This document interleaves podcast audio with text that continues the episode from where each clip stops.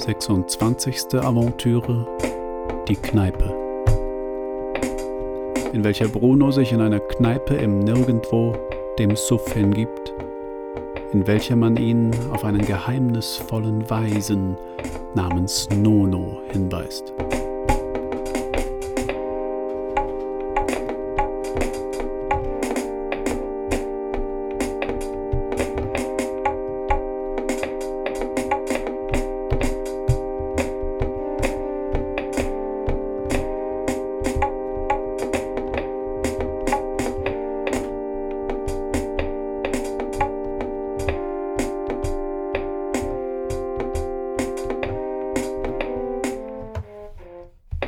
In allem blieb die Ungewissheit, ob er nicht vielleicht einfach aus mangelnder Hingabe versagt hatte. Fliegenschnüre, flirrende Hitze. Wo befinden wir uns? Der Wirt ist das Wichtigste an einer Kneipe. Die Gäste sind das Wichtigste an einer Kneipe. Sie sind sozusagen die Möbel. Die Möbel sind das Wichtigste an einer Kneipe. Es gibt eine Musicbox, eine Dartscheibe, einen Flipperautomaten, Spielautomaten, ein Schild mit der Aufschrift Morgen Freibier. Das Bier ist das Wichtigste an einer Kneipe. Die Leute trinken jedes Bier, egal wie abgestanden. Zu einer guten Kneipe gehört auch ein lausiges Bier, meisterhaft gezapft, abgestellt auf einer fürs Hinüberschieben zu sehr verklebten Theke. Und natürlich flirrende Hitze, Fliegenschnüre. Bruno mittendrin. Einer der Besoffenen erzählte, ich kannte einen, der bis zu acht Stunden meditierte und sich so in bemerkenswerte Geisteszustände versetzte. Wir, seine Clique, kifften viel und probierten alles Mögliche aus, aber vor diesem Typen hatten wir richtig Respekt. Es beeindruckte uns, dass jemand für einen mentalen Zustand so viel Lebenszeit opfert. Er wurde unser Idol in spirituellen Angelegenheiten. Das ging eine Zeit lang, bis eines Tages ein Neuer in unseren Kreis kam, und dieser Neue sagte zum Meditierer Probier mal Hustensaft, das geht auch. Zuerst lächelte der Meditierer milde, doch bei diesem Angebot wäre selbst der Buddha unruhig geworden. Er machte das heimlich. Wir bekamen erst nach Wochen mit, dass er Hustensaft abhängig war. Und was ist aus ihm geworden, dem Hustensaft-Meditierer? Keine Ahnung. Das letzte, was ich von ihm gehört habe, ist, dass sie ihn dauerhaft eingewiesen haben. Aber soweit ich weiß, hat er seit 20 Jahren keine Bronchitis. Da brachen alle in lautes Gelächter aus.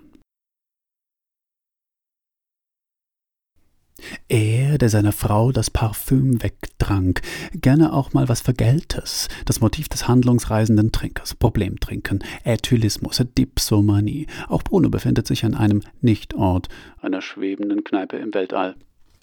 Und erfährt delirierend, also auf epistemologisch fragwürdige Weise von der Existenz eines gewissen Nono, der Brunos Problem lösen kann. Im Folgenden macht Bruno alle potomanischen Stadien durch.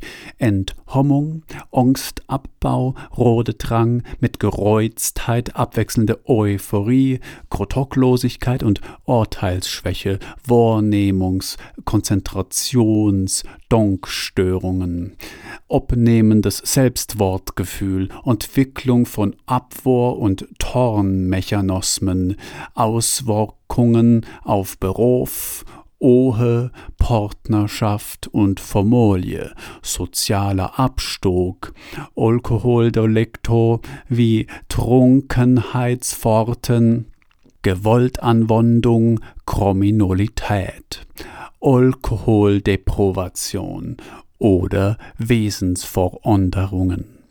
Desorientierung, Unruhe, Tremor, Psychose, Halluzinose oder Wohnsinn, omnestisches Syndrom oder Korsakow-Psychose inklusive Konfabulationen, Euversuchtswahn, Alkoholparanoio, Doilorium tromons, Alkoholdelir, letztlich Demontia alkoholoco, Selbsthass und Lebensüberdruss erzeugen bereits die Vorboten der unvermeidlichen Suizidalhandlungen, Erinnern soll unmöglich gemacht werden, die Aufdeckung als Teil eines detektivisch-kriminalistischen Prozesses erfolgt nicht.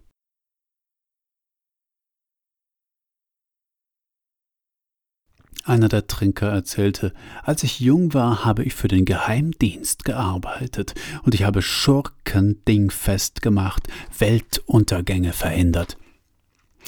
Einmal kam es zu einem Showdown mit einem furchtbaren Schurken in seiner Unterwasserbasis im Pazifik. Der Schurke verwickelte mich in einen Zweikampf, setzte mir mit seinen Fingernägeln aus Stahl zu. Ich konnte das gekidnappte Babe befreien und ihn mittels eines Tricks unter einem Lastenkran begraben. Die Basis stand zu diesem Zeitpunkt naturgemäß in Flammen. Ich wollte mir das Babe schnappen und verschwinden. Da hörte ich den Schurken wimmern. Hilf mir, hilf mir, du hast mir die Wirbelsäule zerschmettert, ich habe unvorstellbare Schmerzen, du kannst mich doch nicht hier liegen lassen. Was wärst du für ein Held? Da hatte er natürlich recht. Ich bat das Babe mit anzupacken, doch die zeigte mir den Vogel und rannte davon. Also zog ich den Schurken alleine unter dem Kran hervor, es hatte ihn übel erwischt. Ich trug ihn auf meinen Schultern in eine Rettungskapsel und wir entkamen den Flammen. Im Krankenhaus dann bat mich der Schurke unter Tränen abermals bei ihm zu bleiben. Na gut, sagte ich, ich bleibe bei dir, bis du wieder alleine kacken kannst. Aber dann musst du dich selbst um dich kümmern. Und was ist aus ihm geworden? Er zeigte auf einen hageren Alten ohne Zähne im Rollstuhl neben ihm. Da sitzt er und lässt sich noch heute von mir das Bier bezahlen. Da brachen sie alle in lautes Gelächter aus.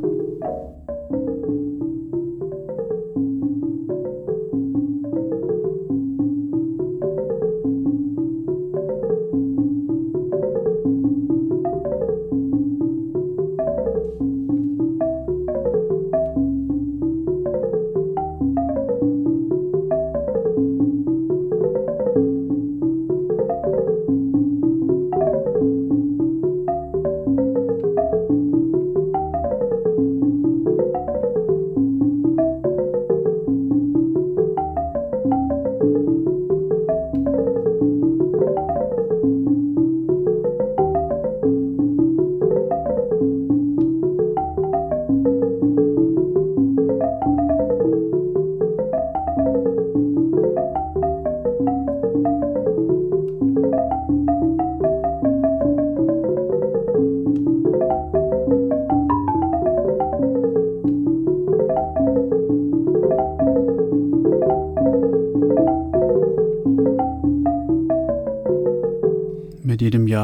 ich älter und wunderlicher, sagte der Wanderer und leckte sich über die Lippen, um jenen Tick zu wiederholen, welchen er an sich bemerkt hatte.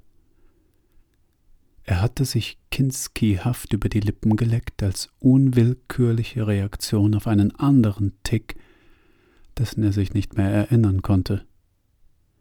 Ich habe, sagte er zu dem Haufen am Tresen neben ihm, es war tatsächlich ein Haufen, zermatscht durch stetigen Absinthe-Konsum. Ich habe einen Tick mit einem Tick vergolten, und mir ist nicht einmal aufgefallen, dass die Wiederholung des Ticks ebenfalls unwillkürlich war. Mit jedem Jahr wird man älter, sagte der Wanderer, und wunderlicher und man muss sich daran gewöhnen. Irgendwann stößt einen das System, in dem man sich gerade noch befinden darf, aus. Man ist in seinem System ja immer nur geduldet, und wenn man zu wunderlich wird, stößt einen dieses System ab. So stoßen einen die Systeme immer weiter hinunter in Infrasysteme, bis wir, keine Ahnung, bis wir am Bodensatz angelangt sind. Oder? Der Wanderer schaute sich um. In der hinteren Ecke lag ein Mann in seiner eigenen Kotze. Davor spielten zwei Männer mit Siechengesichten Flipper. Eine zusammengefaltete Alte versenkte die Bausparverträge ihrer Enkel in einen einarmigen Banditen. Bier und Pisse, dachte der Wanderer. Dies hier ist der Bodensatz. Die Fenster waren verrammelt, aber hätte man die Holzbretter herausgebrochen, hätte man sehen können, dass die Kneipe nicht in einem Haus war, sondern in einem durch die purpurnen Wolken fluktuierenden Raum. Weiße Blitze zuckten da draußen. Keine Ahnung, wie das möglich war. Eine Alte setzte sich zu dem Wanderer an den Tresen. Die ist aber heiß, dachte der Wanderer, der das Game eigentlich kannte. So etwas scheint's wohl nur hier zu geben. Nur hier in der Königsbar. Eine, die scharf auf einen ist und einen anspricht. Der Wanderer suchte Rat bei dem Barmann, dem alten Hasen, seinem lieben Freund und Fassanstecher, sein alter Kumpel seit drei Tagen der einmal zu ihm gesagt hatte, Geh mit deiner Frau erst zur Sache, wenn du sie stehen und gehen gesehen hast, denn sitzen tut sich's immer hübsch, und wenn sie aufsteht, hat sie vielleicht ne Figur wie ne Tonne. Pech gehabt hast du dann. Nun aber zwinkerte er ihm zu. Das hieß, die hier war zu gebrauchen. Die hier war heiß. Die war keine Untote, keine Versifte, kein Absinthrausch, keine Warzenschwitwe, Saftpresse. Alles ist eins und alles ist getrennt, sagte die Alte. Alles ist eins, aber alles ist auch getrennt, denn wenn alles nur eins wäre, wäre das doch deutlich zu wenig. Das imponierte dem Wanderer. Unser Wolfgang hier, sagte der Wanderer und deutete mit seiner Kippe auf den Haufen neben ihm, hat einiges an Scheiße gebaut in seinem Leben. Er hat unter anderem seinen Lebensunterhalt als Sklavenhändler bestritten, und vor ein paar Jahren hat sein Volk ihn zum Nationaldichter gekürt. Scheint ihm nicht bekommen zu sein, sagte die Alte. Ja, ja, je älter und wunderlicher er wird, desto mehr ähnelt er einem Pfund Hack, sagte der Wanderer und zog an seiner Zigarette. Die Alte deutete auf den Spiegel an der Decke, den der Wirt vermutlich dazu verwendete, um seine Gäste auszuspionieren, und sagte Es ist nicht gewollt, dass wir unser eigenes Spiegelbild erblicken. Als der Wanderer die beiden Gestalten in dem Spiegel sah, wusste er sofort, was sie meinte. Sie unterhielten sich. Ich kann in dem Spiegel sehen, was wir beide miteinander tun werden, sagte die Alte und es gefällt mir gar nicht, was ich sehe. Mir auch nicht, sagte der Wanderer im Spiegel. Igitt, schau dir das an, das tun wir? Weder der Wanderer noch die Alte konnten ihre Blicke von dem Spiegel lösen. Ich vermute mal ja, sagte die Alte im Spiegel. Anscheinend tun wir das. Aber das ist doch absurd.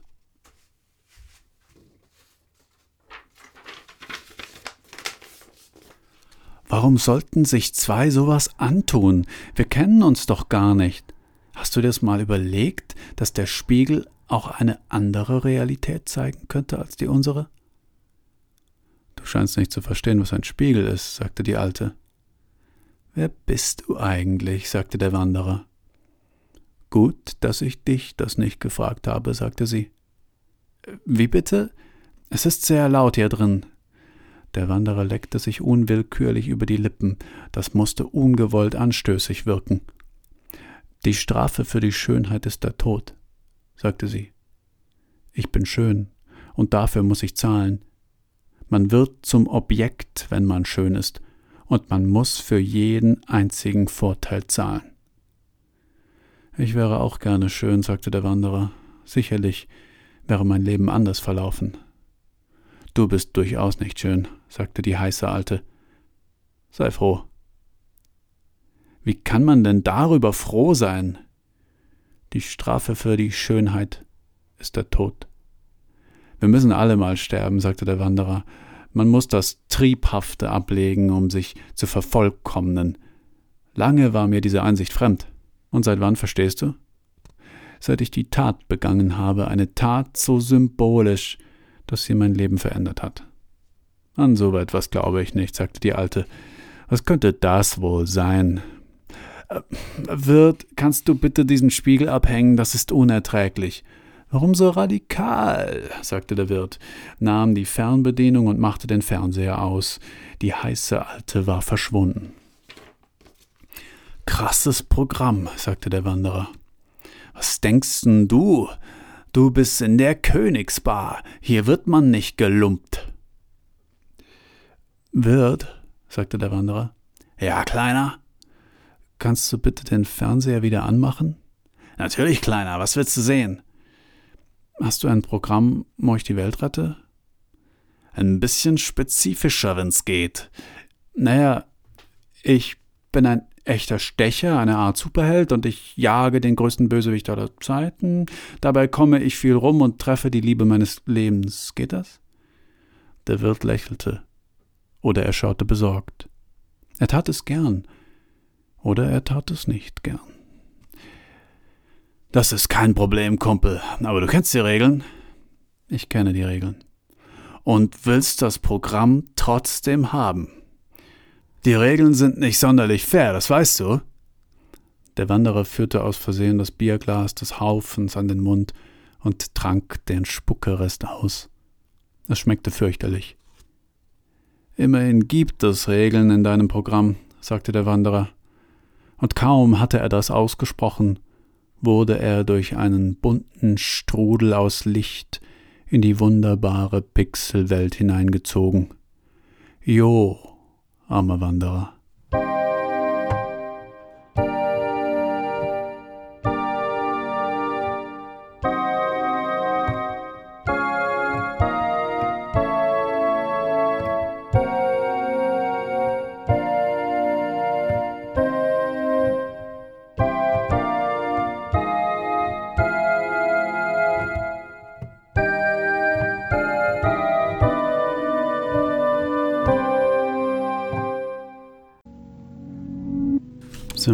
Symbolsonate 24, Becher 1, Glas 2, Albe 3, Hahn 4, Nachtigall 5, Schwalbe 6. Erstens Becher halb leer. Zweitens Glas trübe hat Sprung. Und drittens Eibe Theke. Viertens Hahn niedergeschlagen. Fünftens Nachtigall klagt. Sechstens Schwalbe unruhig. 1b Becher Erinnerung ist schmerzlich. 2t Glas Erkenntnis ist verstellt. 3t aus Eibe. Viertens N Hahn Sünder ist reuig. Fünftens K Nachtigall beklagt in Sehnsucht Melancholie den Tod. Sechstens U Schwalbe schwelgt in reuiger Ruhelosigkeit, trinkt den Becher aus, doch der Wind wird immer wieder nachgefüllt.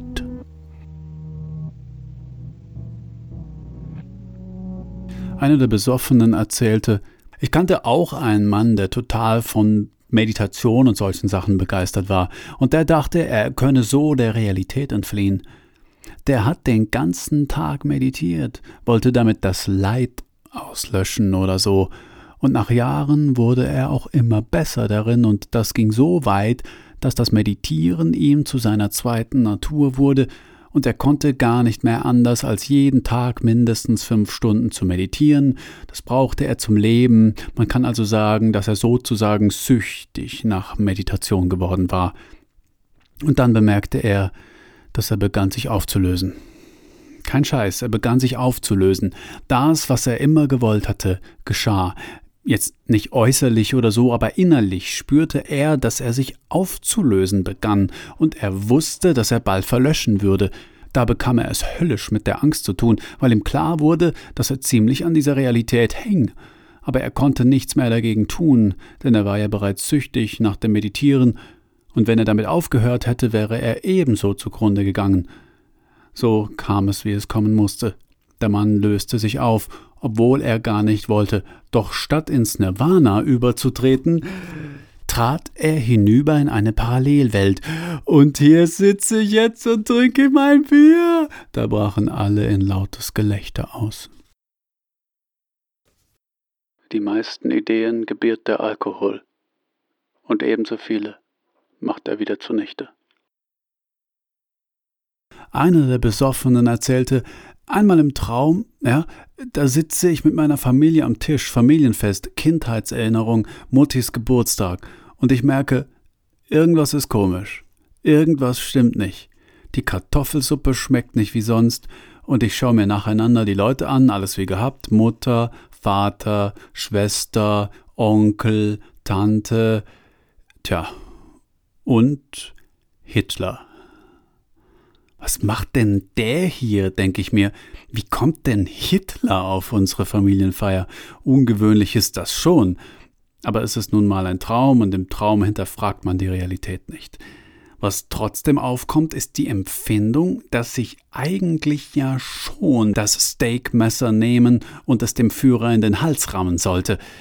Aber in dem Moment kommen die Tötungshemmungen auf. Ich meine, er scheint ja ein netter Kerl zu sein, isst brav seine Kartoffelsuppe, muttern scheint er es mit seiner charmanten Art angetan zu haben, und in meinem Kopf gehen immer diese Gedanken hin und her.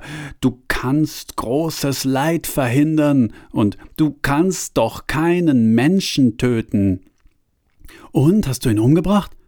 Und hast du ihn umgebracht? Was für eine dumme Frage. Ich habe getan, was jeder getan hätte. Also hast du ihn umgebracht. Hört mal alle her. Eine Runde auf mich. Da brachen alle in laute Horst Wessel-Lieder aus. Hör zu, sagte der eine der Besoffenen, wenn du dieses Problem hast, das du da hast, diese besondere Problemstellung, die sich ganz alleine dir auftut. Ich weiß da einen Typen, den du aufsuchen solltest, der nennt sich Nono, und der kann dir helfen. Nono hat die Antworten auf die Fragen. Zu ihm kommen die mit den besonderen Problemen, die sie woanders nicht gelöst bekommen. Sie gehen zu Nono, dem Kommandanten der Kulissenstadt, und stellen ihm eine Frage, und Nono beantwortet sie ihnen auf eine ungewöhnliche Weise. Ja, Kulissenstadt. Kommandant der Kulissenstadt. Nono bewohnt und beherrscht die Kulissenstadt, die nirgendwo und überall zugleich ist. Wenn du verstehst, die Kulissenstadt schwebt über allem. Von überall her kommen Schiffe an, um Waren abzuladen, und die Matrosen vergnügen sich an diesem sagenhaften Ort mit Spiel und Rum. Nono ist der Kommandant, und er besitzt die Stadt. Aber er besitzt auch den Hafen und er besitzt auch ein Restaurant am Kai. In diesem Restaurant wird getanzt und getrunken und im Hinterzimmer, da sitzt Nono. Und er kann dir jede Frage beantworten. Man sagt, niemand beantwortet die Fragen so wie Nono. Er beantwortet sie so, dass es danach keine Fragen mehr gibt. Und zwar in dem Sinne, dass du danach die Frage nicht mehr stellen kannst. Das ist es doch, was man will, wenn man eine Frage stellt, oder? wo die Kulissenstadt ist? Geh sie suchen, geh zur See, heure an auf einem Schiff, das die Kulissenstadt anläuft. Und noch eins, noch eins musst du wissen, bevor du zu Nono gehst. Du musst nämlich seinen richtigen Namen wissen. Er weist alle ab, die nicht seinen richtigen Namen wissen. Wer aber seinen richtigen Namen weiß, dem beantwortet er eine Frage. Und jetzt komm näher. Noch näher. Beug dich herunter damit ich leiser reden kann. So ist's gut. Damit ich dir seinen Namen sagen kann. Hör zu. Sein Name lautet